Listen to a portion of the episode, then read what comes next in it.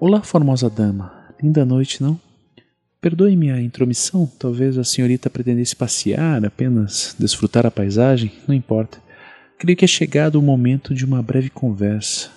Ah, eu me esqueci de que não fomos apresentados. Eu não tenho nome, mas pode me chamar de V. Madame Justiça, esse é V. V, essa é Madame Justiça. Olá, Madame Justiça. Boa noite, V. Pronto, agora já nos conhecemos. Para ser sincero, outrora fui um admirador seu, até imagino que está pensando. O pobre rapaz tem uma queda por mim, uma paixão juvenil. Desculpe, mas não é o caso. Eu a admirava apesar da distância. Ainda criança, passava pela rua e eu admirava sua beleza. Eu dizia ao meu pai: Quem é aquela moça? E ele respondia: É a Madame Justiça. Ao que eu replicava: Como ela é linda.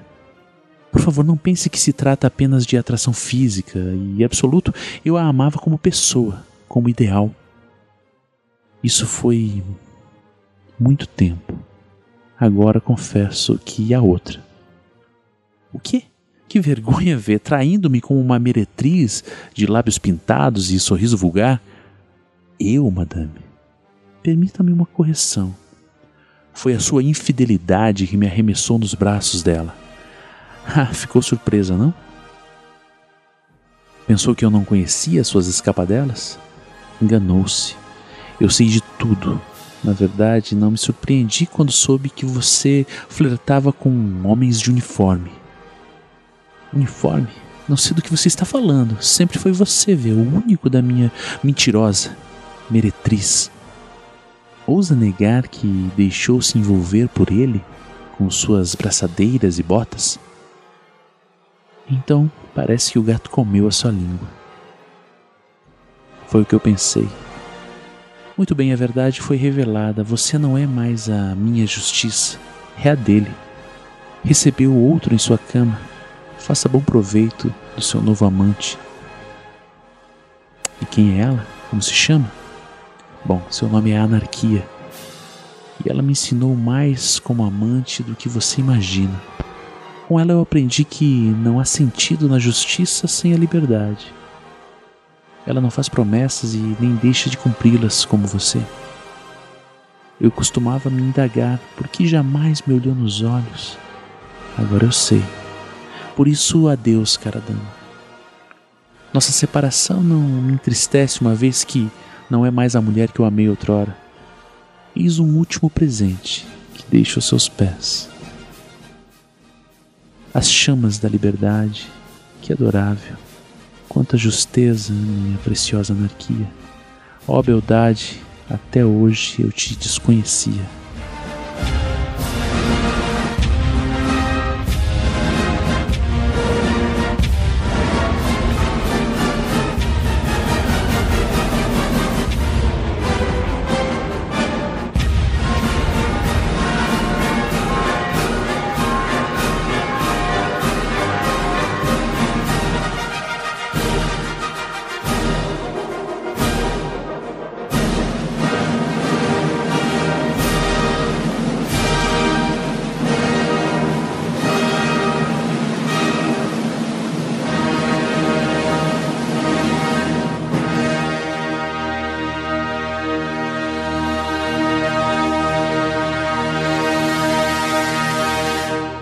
que você acabou de ouvir agora foi uma narração feita pelo Cristiano Barba, o amigo Cristiano, Cristiano Barba. Fica aqui um agradecimento mais do que especial a ele, Cristiano, lá do podcast Teologia de Boteco. Eu pedi para que eu pudesse começar esse papo aqui desse HQ Sem Roteiro Extra com essa fala dele, essa narração que ele fez de um diálogo que talvez seja um dos diálogos centrais, um dos mais importantes, ou pelo menos um dos momentos mais lembrados da leitura da HQ, da história em quadrinhos V de Vingança. É um trecho, um pedaço da HQ que ficou de fora da adaptação feita pelas irmãs Wachowski há alguns anos atrás, que inclusive é uma adaptação que eu recomendo que vocês vejam, que eu recomendo que todo mundo veja, mas que perceba que é uma obra completamente diferente da original, por mais que alguns elementos permaneçam de, né, nessa adaptação feita pelas irmãs Wachowski, é numa história muito mais de ação e com um viés político completamente diferente do imaginado inicialmente pelo Alan Moore e pelo David Lloyd na história em quadrinhos. Esse áudio originalmente saiu no feed do Teologia de Boteco, então fica a dica se você quer ouvir esse e outros programas do Cristiano, assinem um feed do Teologia de Boteco no Spotify ou em qualquer outro agregador de podcasts que você utiliza, tá bom? Mas por que, eu tô trazendo agora essa reflexão sobre V de Vingança ou mesmo sobre outros quadrinhos? Bem, a verdade é que desde o término das eleições de 2018 eu já estava interessado em discutir um pouco e refletir um pouco aqui, trazer uma auto-reflexão minha e dividir isso com vocês sobre o motivo de eu estar aqui de fato falando sobre quadrinhos toda segunda-feira, trazendo convidados, trazendo pessoas aqui pro HQ Sem Roteiro para discutir. A verdade é que eu já conversei com várias pessoas de vários podcasts diferentes, pessoas que eu admiro bastante e que acredito que elas todas têm um impacto muito forte na sociedade com as suas pesquisas e os seus projetos de podcast. O Cristiano Barba, do Teologia de Boteco, é um deles, mas existem vários outros ah, pessoas que eu considero realmente amigas ou mesmo colegas de, de podosfera que eu admiro bastante o trabalho por ser um trabalho focado em política e focado em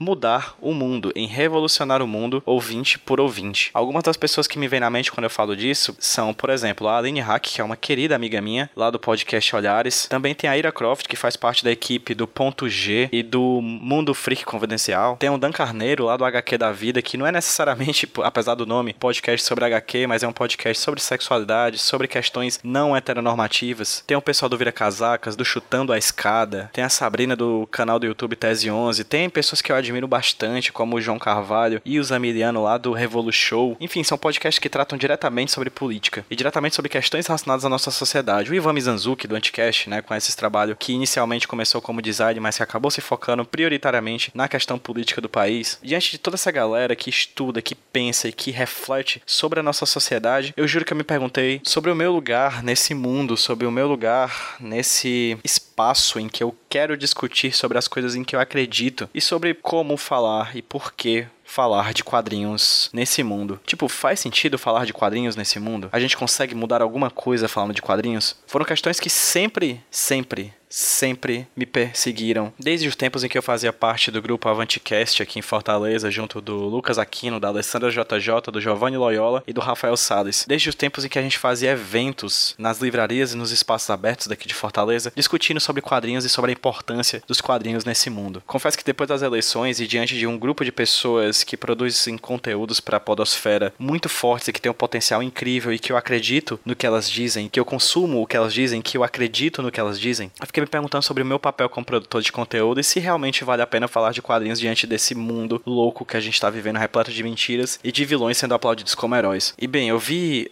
a fala do Cristiano Barba, dessa narração dele falando sobre esse pedaço de V de Vingança, fez todo sentido nesse dia 5 de novembro, em que eu gravo esse papo aqui, essa conversa, essa reflexão para vocês, que não vai ser necessariamente, que não vai ser de forma alguma, no caso, o dia em que vocês vão ouvir isso. Eu estou gravando isso no dia 5 de novembro de 2018, o dia em que eu vi pessoas fazendo o que vêm fazendo nos últimos dias aqui no Brasil, que é distorcer completamente exatamente a realidade para que possam se sentir confortáveis com o que pensam diante do mundo, diante de uma visão elitista, diante de uma visão fascista, diante de uma visão deturpada e completamente preconceituosa, violenta, destrutiva de uma sociedade. Um exemplo disso apareceu, por exemplo, no meu Twitter. Eu fiz uma pequena paródia de um dos trechos que aparecem aí sim no filme e não na HQ, de um pequeno poema que é narrado pelo V no filme. O poema em português, no caso, é assim: Lembrai, lembrai do 5 de novembro, a pólvora, a traição, o ardil. Por isso não vejo como esquecer uma traição de pólvora tão vil. Eu fiz uma pequena paródia disso, brincando, claro, com a situação política do Brasil. E uma pessoa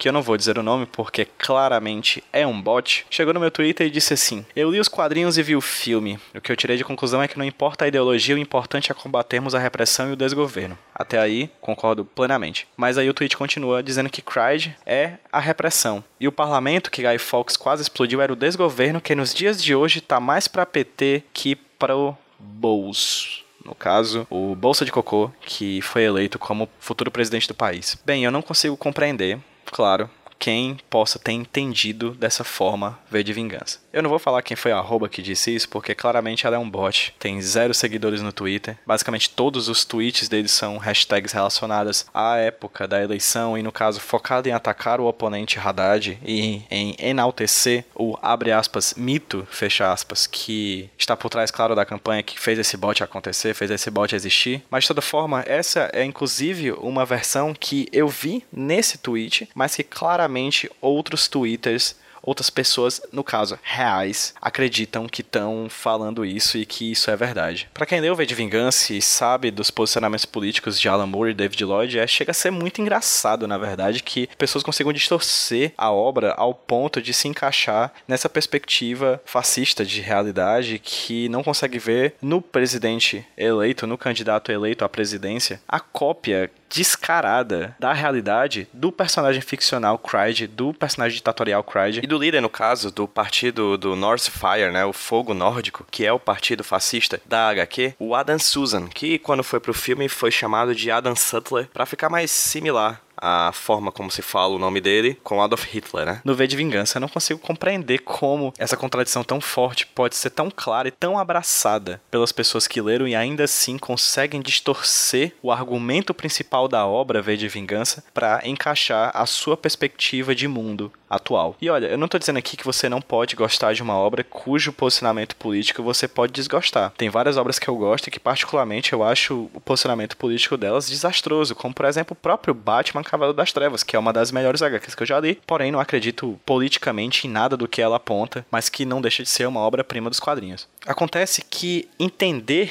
que você está sendo contraditório faz parte do processo de compreensão da obra e faz parte do processo de apropriação dessa obra. Não é exatamente distorcer a obra para que ela se encaixe no seu ponto de vista, é entender a obra como ela é, entender algumas das mensagens que o autor produz e que aquilo que você pode não gostar politicamente ou não gostar no mundo, ainda assim são partes dessa obra que te fazem pensar e gostar dela. Perceber a contradição em gostar de uma obra assim faz parte disso. Mas daí a distorcer o que a obra fala para poder encaixar no que você acredita é uma deturpação daquilo que você gosta. O principal problema dessa relação entre contradição e obra é você estar tão imerso dentro do seu posicionamento político e das narrativas que fortificam esse pensamento político ao ponto de você não conseguir nem chegar a perceber a contradição. É interessante porque o próprio V de Vingança, no caso, o filme com a carta que uma das personagens repassa para outra personagem, meio que narrou os acontecimentos do Brasil nos últimos dias, nos últimos meses, nos últimos anos. A carta que a Valerie passa para a personagem principal do filme do V de Vingança diz, abre aspas, a nossa história começa como a maioria das histórias, com um jovem político de ascensão rápida, ele é muito religioso e membro de um partido conservador. Ele é muito obstinado e não tem o menor respeito pelo processo político. Quanto mais poder ele tem, mais óbvia fica a beatice dele, mais agressivos se tornam os que o apoiam. Fecha aspas. Não é preciso muito esforço para perceber como isso se encaixa como uma luva no discurso violento e no discurso de ódio de um dos candidatos que no caso foi o eleito para ser presidente da nossa nação, para ser presidente do país a partir do ano de 2019. E é interessante porque o que o Moore e o David Lloyd fazem à época, no caso na década de 80, com V de Vingança, é criar uma metáfora, criar um mundo distópico para criticar, no caso, a ascensão autoritária autoritário do governo Margaret Thatcher. É incrível como a nossa história é tão cíclica ao ponto de o que Alan Moore fala na década de 80 se encaixar perfeitamente no que a gente vê hoje no,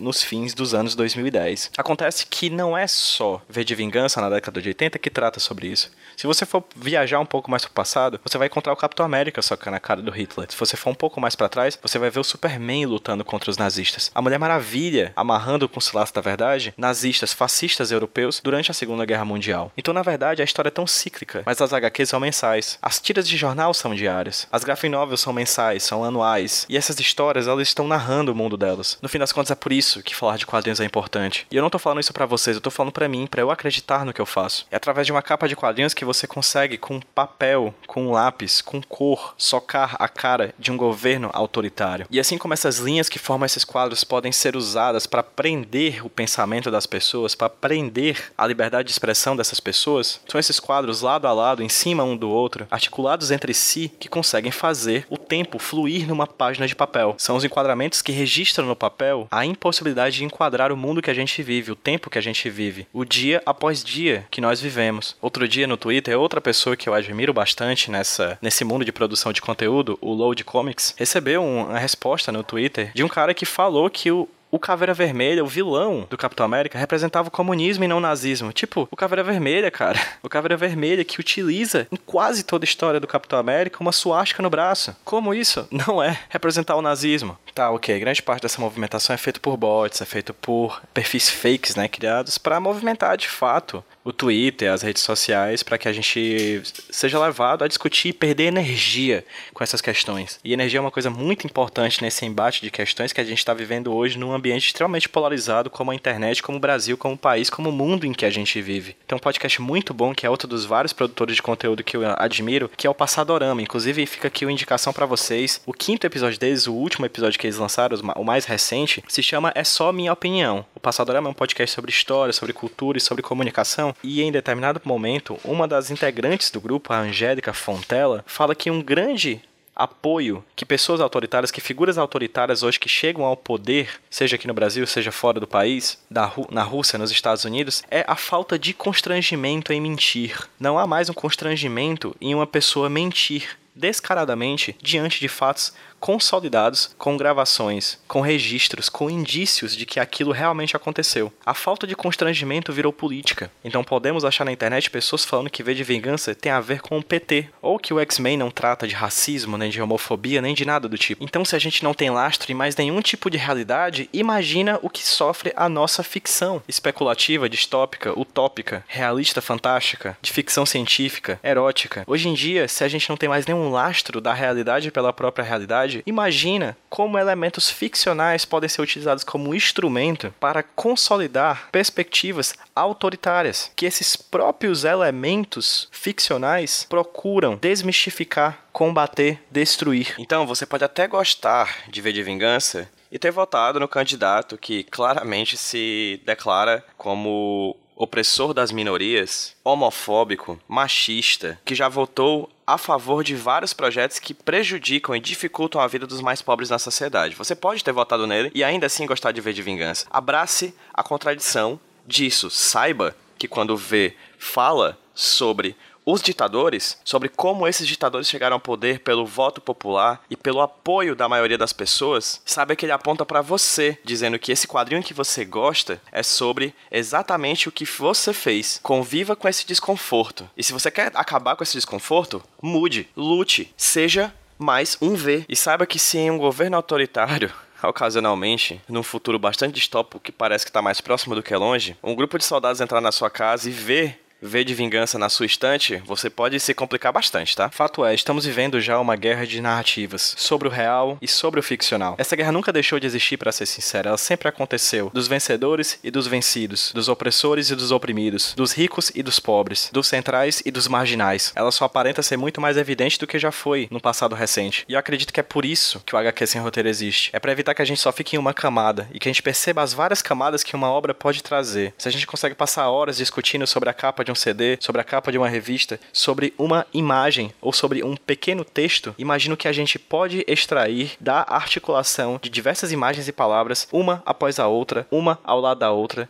diante de diversas páginas, sejam elas impressas, sejam elas digitais. Há muito que se fala sobre quadrinhos, porque quadrinhos é parte da sociedade. E talvez seja uma das partes da sociedade mais livres para discutir a própria sociedade. O mais mainstream dos quadrinhos talvez ainda seja marginal, talvez ainda seja de nicho, e talvez um dia deixe de ser, talvez seja, de fato, extremamente popular e que toda pessoa no mundo em breve esteja lendo quadrinhos. Uma das reflexões que eu acho mais bonitas sobre as histórias em quadrinhos foi feita pelo Thierry Groestin, que é um teórico dos quadrinhos, em uma entrevista dada a um te outro teórico, no caso, chamado Ian Hag, em 2010. O que ele disse é o seguinte, uma tradução minha, tá? Não é incrível que que desde a época de Topfer, os quadrinhos tenham testemunhado o nascimento do cinema, da televisão, do holograma, do vídeo, das imagens digitais e que depois de todas essas inovações impressionantes, o meio seja tão popular e tão dinâmico, tão relevante quanto sempre foi? Em seu princípio fundamental, a arte dos quadrinhos tem uma simplicidade brilhante. Eu gosto de repetir que uma das grandes vantagens desse meio é que todo mundo pode criar um quadrinho, com nada mais do que uma folha de papel e um lápis